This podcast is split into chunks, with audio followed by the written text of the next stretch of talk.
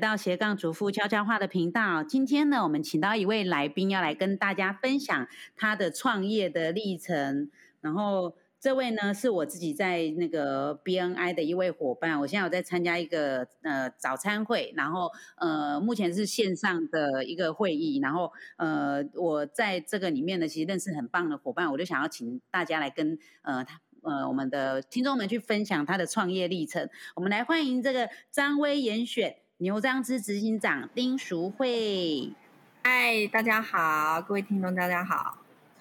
今天很开心听到那个，就是受到那个律师长的邀请，跟大家分享嗯创业历程。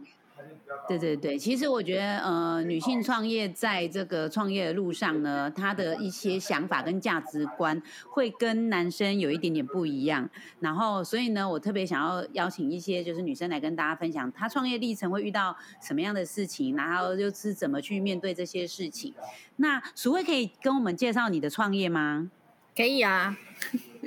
我现在我本身那个创业至今的话，已经是。将近十七年的时间，然后刚开始当然对于创业是一个梦想嘛，就一头热哦，也也不晓得那个山有多高，水有多远，反正就是做就对了。然后到整个整个从一开始不会什么叫市场面，什么叫品牌，什么叫价格，就一路上这样子懵懵懂懂，然后撞得鼻青脸肿，到现在整个一个状况。哦，来到了一个现在公司的营业额，呃，可以到到一年可以到到破千万。我觉得这个过程是非常好玩的，而且但是中间也是呃，也是也是一定要存在一定的热情。嗯，对，会一一开始的时候会有，你觉得你最开始遇到创业的困难是什么？比如说是。营业额啦，或者是说法律面的啊，或者是技术面的，你最先开始让你觉得遇到困难的是什么样的问题呢？我觉得我我最先遇到的是，因为呃，我一直是以那个牛樟芝的种植跟研发，然后再做到品牌。当我们做到种植、研发商品到品牌的一个一个定位完成之后，最后会遇到的就是通路。哦，通路是一个很很难突破的一件事情，所以在整个那个创业过程里面，我花了非常多的时间在通路上去理解通路、了解通路，甚至去找寻通路这一块。嗯，就也就是说，你今天已经有产品的包装啊、品牌什么，你都定位好的，但是呢，透过哪些通路去卖出去，是你觉得？呃，遇到一个比较大的困难，是这个是一个非常非常难突破的，而且也因为通路的关系，呃，还没先制定好通路，就把前面的这一些哦都设定好之后，会因为你在不同的通路里面，你可能又要再打回来，重新再乱过一次。所以说，比如说包装类似这样，比如说包装，比如说规格，比如说价格。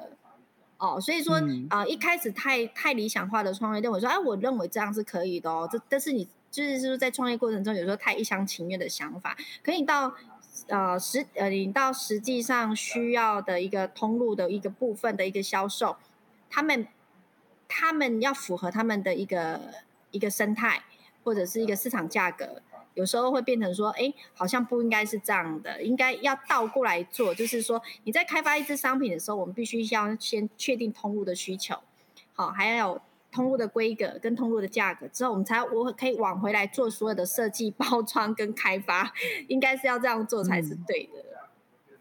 对你的这个分享其实蛮有用的，因为像我之前有去上一上一个那个创业顾问的课程，他其实有聊到这个，就是很多人都会想说，哎，我产品做好了，我才在想到说，好，那我接下来要怎么卖？其实你后面怎么卖，跟你前面整个就包括你怎么定位你的产品的，呃，甚至成本，就是如果你的通路是放在比较平价或是在高价的时候，你再回到你最一开始使用的成本，那个都是有关系的。所以如果你没有先想好说你未来要怎么卖，然后就先把产品做出来之后，你就会发现后面会遇到很多困难的时候，你要再回来改你的产品，其实会反而那个，就是你会变成说，比如说你这个成本不对，你根本就没有办法卖那个价格，或者是你的包装不对，你没有办法去符合你的通路的那种呃品味啊，或者他们想要的东西跟氛围，然后整个就会变成说你会上下很难去调整，因为你调整整个所有的包装都要重新再来，其实是非常辛苦的一件事情。对，没错，我觉得，我觉得这个这个真的是在创业的时候，真的要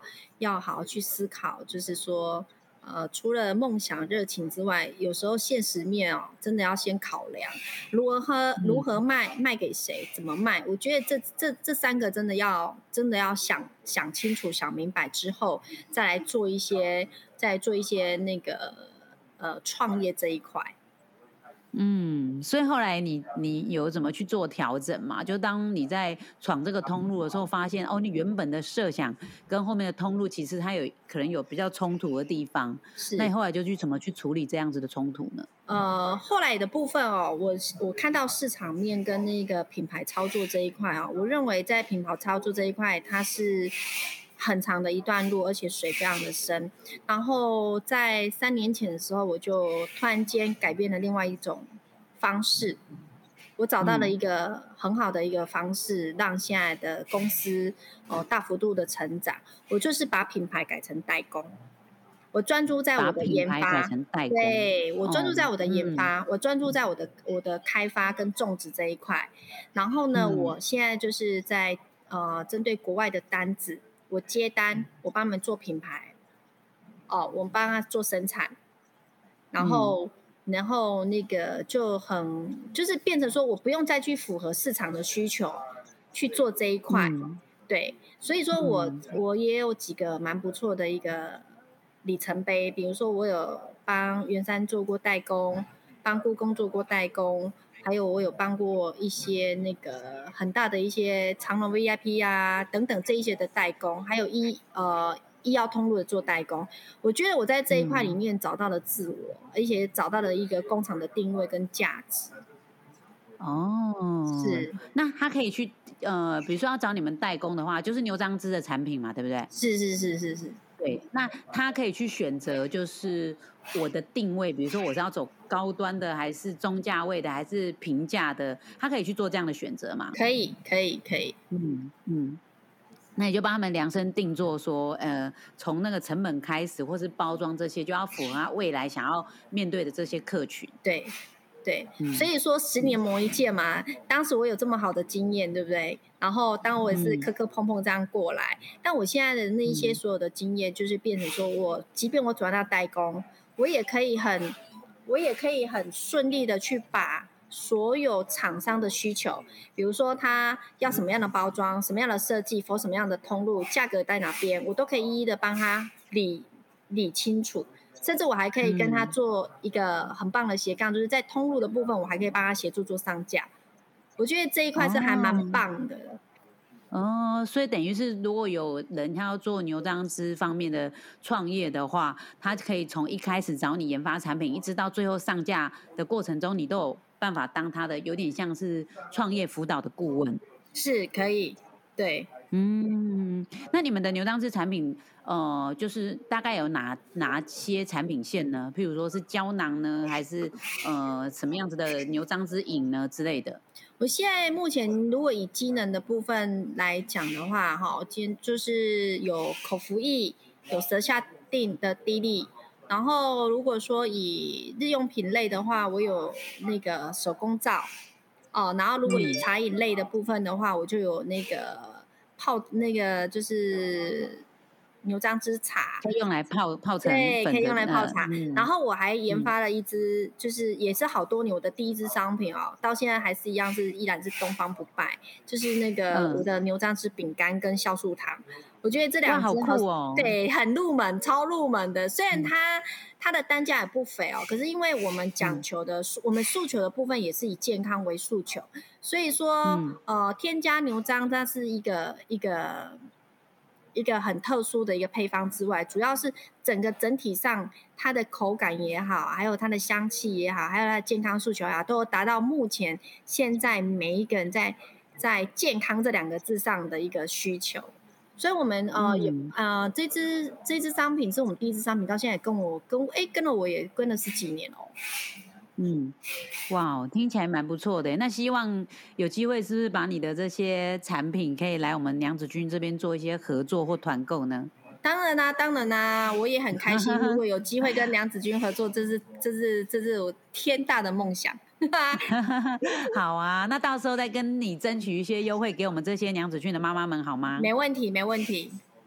好，谢谢你今天的分享，然后也大家可以听听看，就是当你在呃生产产品的时候，要记得哦，在末端上通路的时候的那个考量，你就要先想好，否则你可能会产品做出来虽然很棒，但是跟通路却是相冲突的。这是今天丁丁跟我们的分享，谢谢丁丁今天的来我们的节目跟大家分享那么多很有趣的那个品牌的思维，那下次来跟我们再来跟我们分享喽。好的，好的，谢谢，谢谢大家，好，谢谢，拜拜。